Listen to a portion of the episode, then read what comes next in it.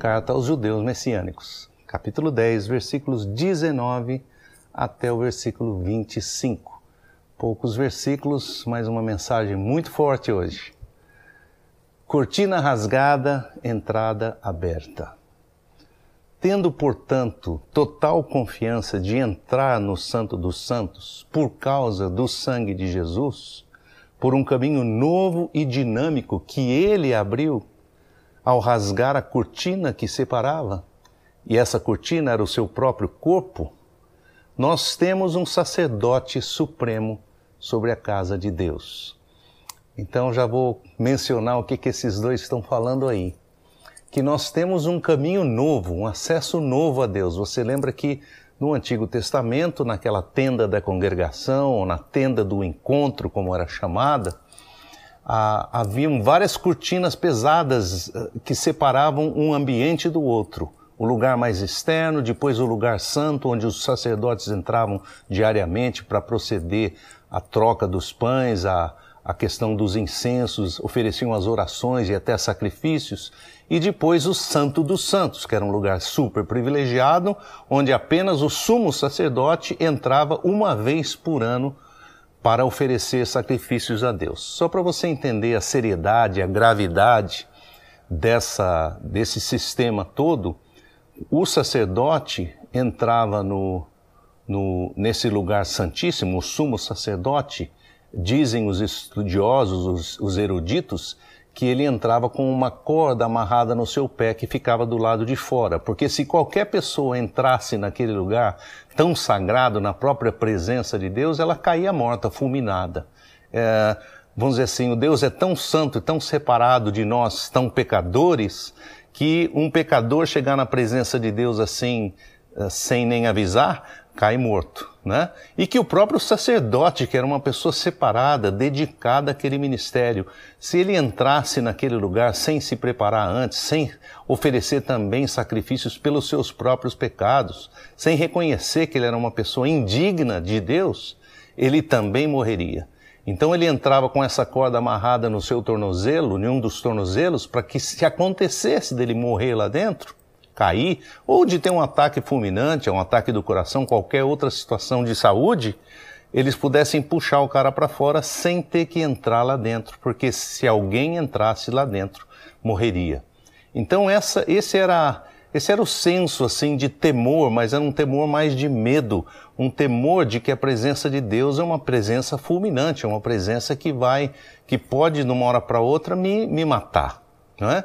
Não é o intento de Deus original, como nós já vimos em Jesus. Quando Jesus disse, Eu vim fazer o que o Pai planejava, ele está dizendo que o Pai planejava não era isso. Era encontrar com você todo dia, entrar na sua casa e bater um papo a cada dia, né? Não era esse, esse sentimento de afastação, de, de afastamento, de alienação, mas um sentimento de estar próximo de Deus, tá bom? Então, ele diz assim que essa cortina nós temos total confiança de entrar no Santo dos Santos. Como assim? Não é?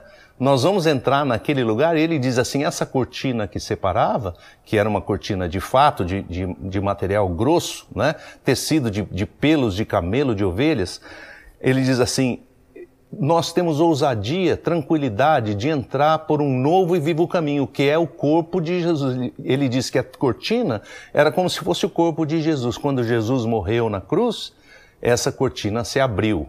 Não sei se você lembra no relato dos evangelhos, Jesus, uh, os, os, evangelistas mencionam que no, na hora e no dia em que Jesus morreu, quando ele entregou o seu espírito, a cortina que separava o santo dos santos do lugar santo, aquela cortina mais grossa para o lugar mais, mais íntimo, mais santo de todos, aquela cortina rasgou de alto para o baixo.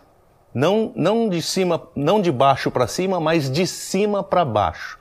Ou seja, é como se Deus tivesse rasgado aquela cortina. Quem vai rasgar uma cortina de cima para baixo? Só alguém que tem aquela altura toda para pegar lá em cima e rasgar. Ou seja, do alto veio, do alto de Deus veio essa, esse corte, essa separação que existia foi quebrada quando Jesus morreu na cruz, tá bom?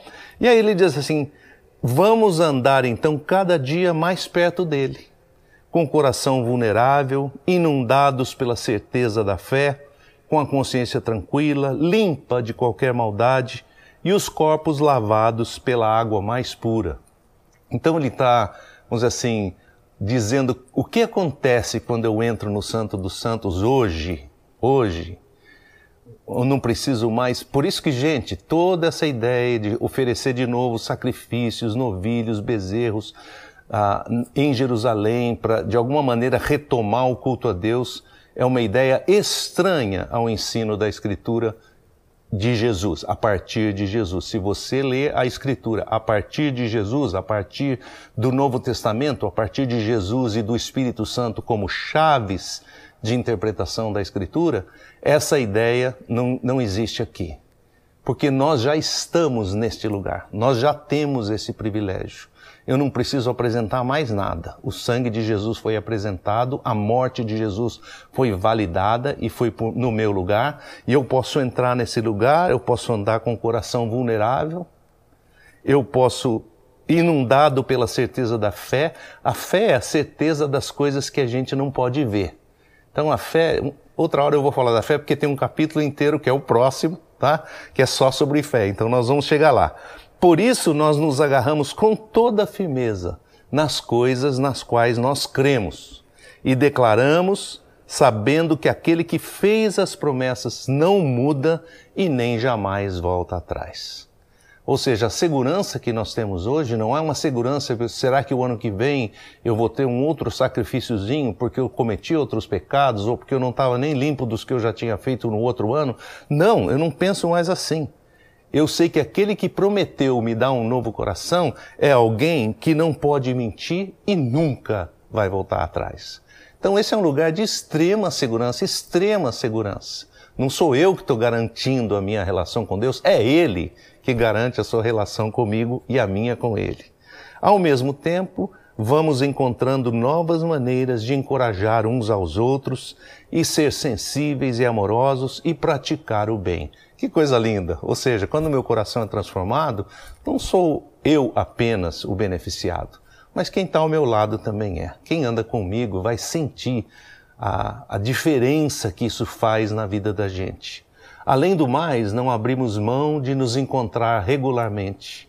E embora alguns tenham escolhido o isolamento, Hoje nós estamos no isolamento obrigatório, né? E está todo mundo reclamando, ninguém aguenta mais isolamento obrigatório ou não, né? Mas ele diz aqui, muita gente tem preferido se isolar. Eu não gosto, não quero conversar com pessoas, eu não, não me preocupo muito com vida em comunidade. Ele está dizendo assim, que quando você tem um novo coração, você gosta da vida em comunidade. Nós não abrimos mão de, nos reunir regularmente com pessoas. Eu me reúno toda semana agora, virtualmente. Eu me sinto como se eu estivesse na sala de alguém, né, conversando juntos ali, batendo papo. E nós continuamos a encorajar uns aos outros, como quem apressa um dia que já vem chegando. Então, o que ele está dizendo aqui é a promessa da esperança da, da, do reino de Deus. Né? O reino de Deus, quando Jesus foi embora, ele diz: Assim como vocês estão me vendo ir embora, eu vou voltar. E quando eu voltar, a coisa vai ser outra. Boa semana para vocês.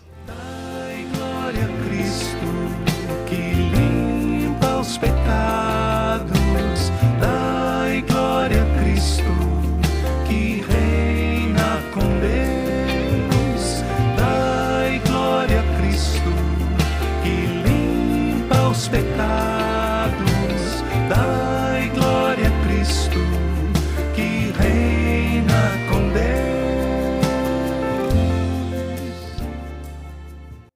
A boca fala do que o coração está cheio.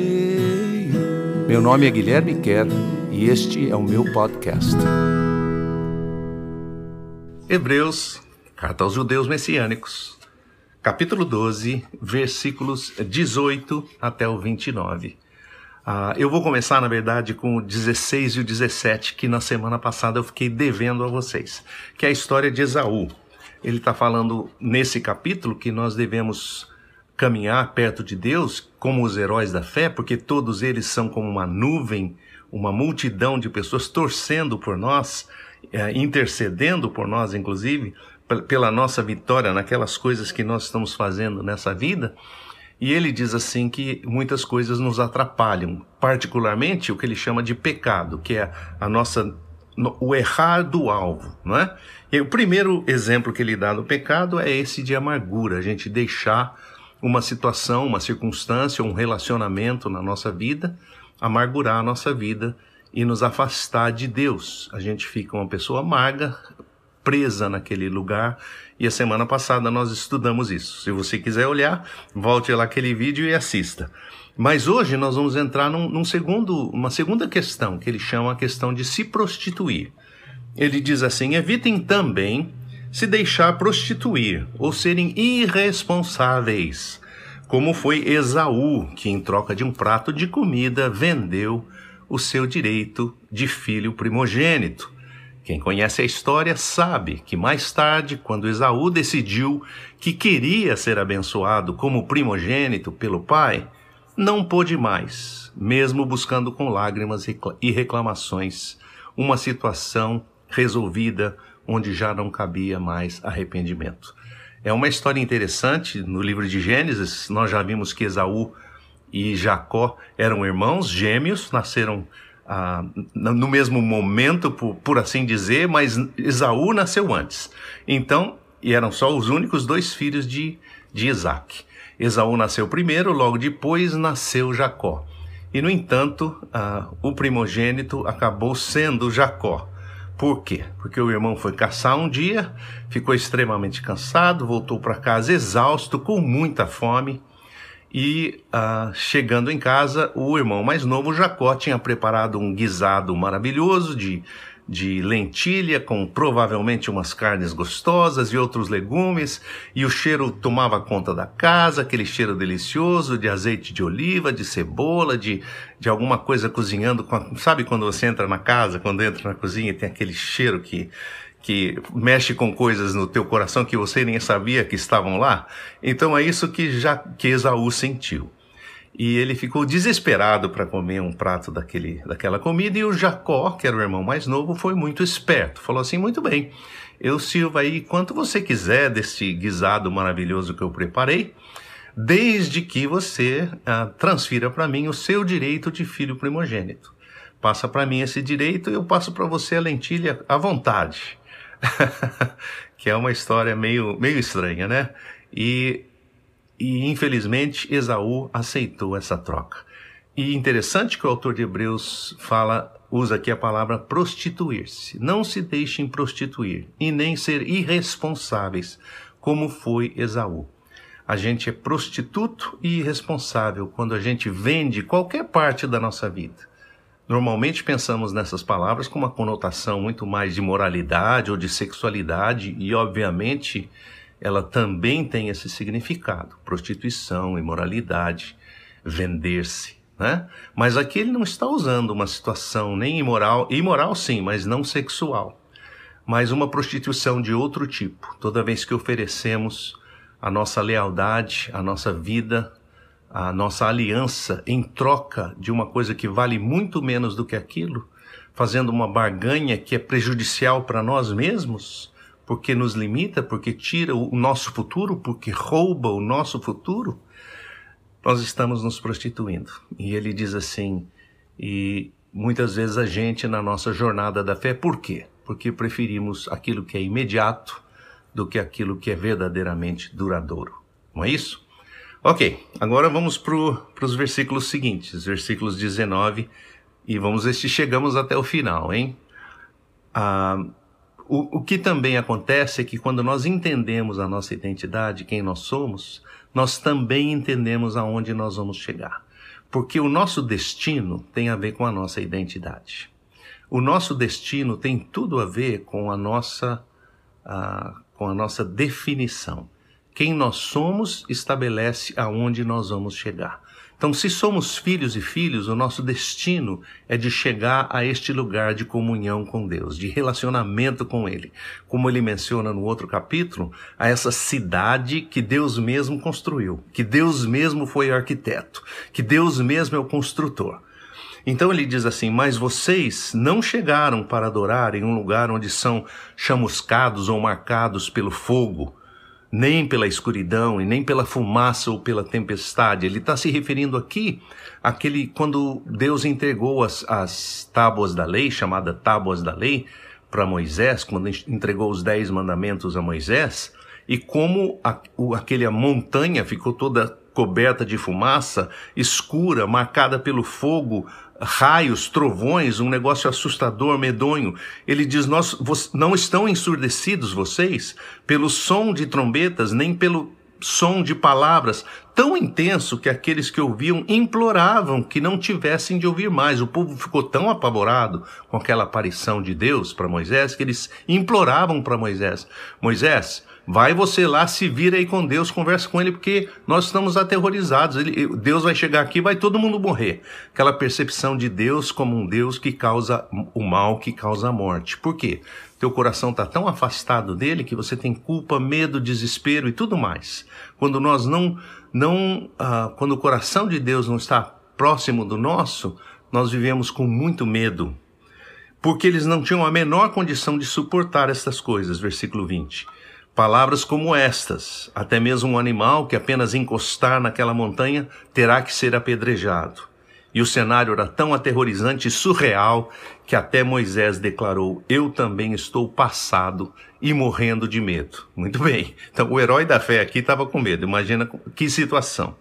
Nada disso, nada disso vai acontecer com você ou comigo. Que gostoso que a gente não está mais na antiga aliança e por isso que essa é carta aos hebreus, né? Carta aos judeus messiânicos. Você é um judeu novo. Você é um hebreu, um judeu messiânico. Você é um povo de Deus, sim, nesse sentido, o, no, o novo Israel de Deus. Mas você não vive mais nesse lugar de medo e de terror. Você não vai procurar a Deus num lugar onde, onde há esse terror. Eu me lembro de, de entrar em igrejas quando eu era adolescente em que havia de todo tamanho escrito na parede: O Senhor está no seu santo templo, cale-se diante dele toda a terra. Que é um versículo que quer, na verdade, nos inspirar a, a reverência, ao cuidado com as coisas de Deus, mas que não comunica o ensino de Jesus. Porque, na verdade, está dizendo: olha, fica quieto, fica calado, porque Deus é bravo, Deus não é brincadeira, não. Né? Nada disso, versículo 22. O lugar onde vocês vieram adorar é o Monte Sião, a cidade do Deus que vive, a Jerusalém do céu, ao lado de dezenas e milhares de anjos. É o lugar do encontro mais festivo que existe. É a igreja dos primogênitos, de todos inscritos no, liv no livro de registro dos céus. Na presença do próprio Deus vocês chegaram, o juiz de todos, e na companhia espiritual de todos os que têm sido aperfeiçoados na justiça. É o lugar do mediador da nova aliança, Jesus é o mediador, nós já vimos isso em versículos passados. Jesus, cujo sangue derramado fala coisas bem mais poderosas do que o sangue de Abel. O sangue de Abel falava de pecado, de injustiça, de morte, de crime e de vingança, de vingança que Deus tomaria pelo sangue inocente derramado. O sangue de Jesus é o sangue que assume toda essa vingança e todo esse esse peso, todo esse pecado sobre si mesmo, e ele fala muito mais alto do que o sangue de Abel, porque ele diz assim: o sangue de, de Jesus perdoa. Cuidem-se bem, não rejeitem aquele que fala com vocês. Se aquelas pessoas não escaparam quando rejeitaram Moisés, que as instruía da parte de Deus, quanto menos nós poderemos escapar se virarmos as costas para a voz que vem direto do céu. Naquela ocasião, esta voz fez estremecer toda a terra. Agora, porém, Deus faz esta promessa. Uma vez mais eu vou fazer estremecer não apenas a terra, mas o próprio céu. Quando ele diz uma vez mais, isso significa que ele ainda vai remover tudo que foi criado e que pode ser abalado e vai deixar em pé e firmes apenas as coisas que não podem ser abaladas. Isso quer dizer que nós estamos recebendo um reino inabalável, onde podemos receber a graça de servir e agradar a Deus, com admiração e reverência a Ele. Até porque o nosso Deus é um fogo que se alastra.